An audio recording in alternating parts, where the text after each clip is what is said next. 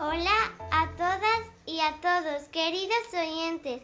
Somos la clase de segundo B de primaria y venimos a contaros unas divertidas fábulas que hemos inventado los alumnos y alumnas de segundo. Espera, espera, no vayas tan rápido. Antes deberíamos contarles lo que es una fábula, ¿no crees?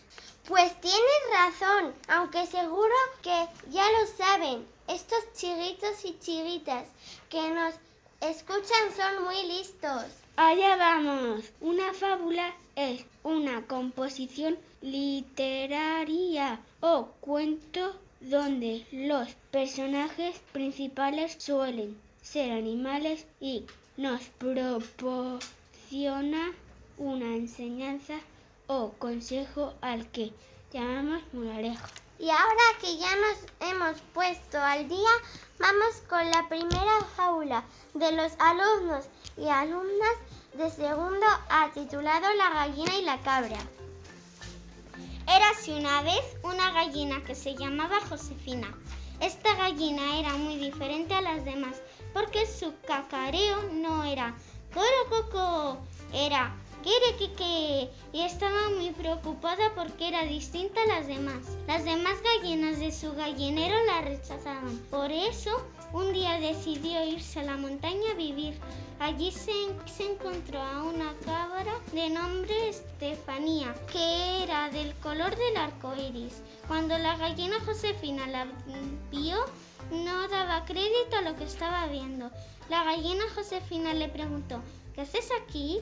Y la cabra le explicó que ella tuvo que abandonar a su rebaño porque la corneaban y la daban patadas por ser de colorines. Deciden vivir juntas y ser amigas inseparables, yendo por todo el mundo buscando animales que fueran diferentes y demostrando que se cada uno o cada una como es. Moraleja, todo el mundo es diferente y se puede ser feliz siéndolo. Pero qué moraleja tan importante, no debemos olvidarla nunca. Si todos fuésemos iguales, qué aburrimiento. Así que respetad a todos y todas. Podemos ser felices siendo diferentes. Bueno, vamos a escuchar ahora la fábula La burra Rosalía que han creado las alumnas y alumnos de segundo B. La burra Rosalía y su prima, la burra Rosenda, iban de camino al concierto de su cantante favorito. Comenzaron a caminar, poco a poco comenzó a anochecer. Entonces se dieron cuenta de que habían estado andando en círculos. Se habían perdido en medio del campo. Las dos burritas se pusieron muy tristes. No llegaremos nunca, dijo Rosenda. El concierto estará a punto de empezar. Venga, no te rindas, insistió Rosalía. Llegaremos a tiempo. Siguieron caminando y de, y de pronto encontraron unas lucecitas en las que ponía concierto y que señalaban a un camino muy estrecho. Comenzaron a andar muy contentas por aquel caminito, pero de repente Rosenda cayó en una red. Era una trampa. La red se cerró y subió a la pobre Rosenda hasta la cima de un árbol. Entonces Rosalía buscó algo para bajar a su prima del árbol.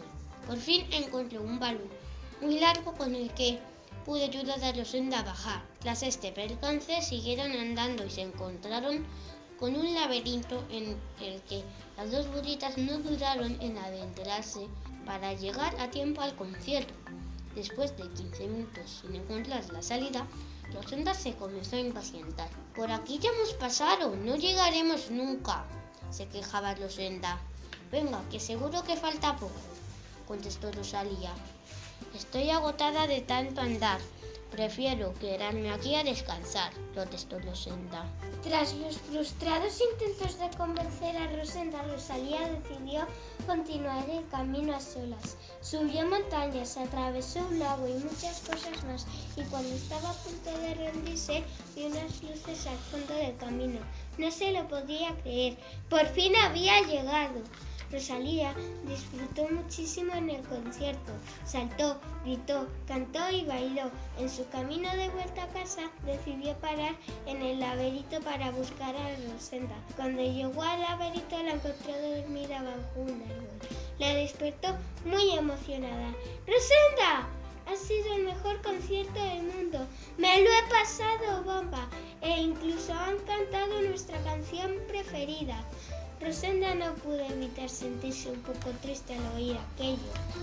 ¿Te costó mucho llegar? preguntó Rosenda cabizbaja. Subí montañas, atravesé un lago y muchas cosas más, pero tras mucho esfuerzo llegué. Jobar, debería haberme esforzado más. Me habría encantado ir contigo al concierto, decía arrepentida Rosenda. Es cierto, Rosenda, pero no te preocupes. Han dicho que van a dar otro concierto el próximo mes. Iremos juntas.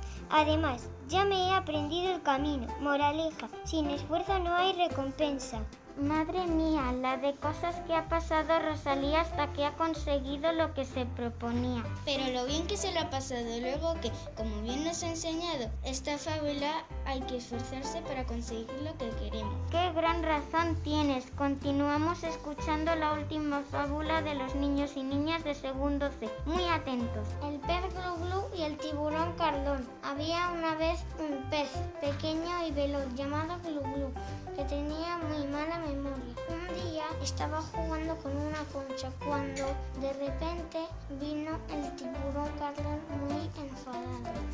Oye, que te has llevado mi concha favorita. ¿Me la devuelves por favor? Búscate otra, otra concha, que esta es mía, dijo Gulu Gulu.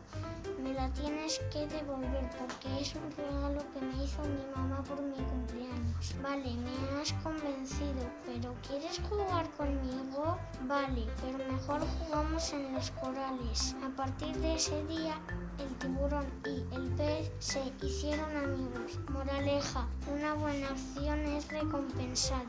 Espero que os hayan gustado nuestras fábulas y que hayáis aprendido las valiosas lecciones que aparecen en ellas. Os invitamos a que creéis las vuestras. Las alumnas y alumnas de segundo estamos deseando de leerlas. Hasta la próxima.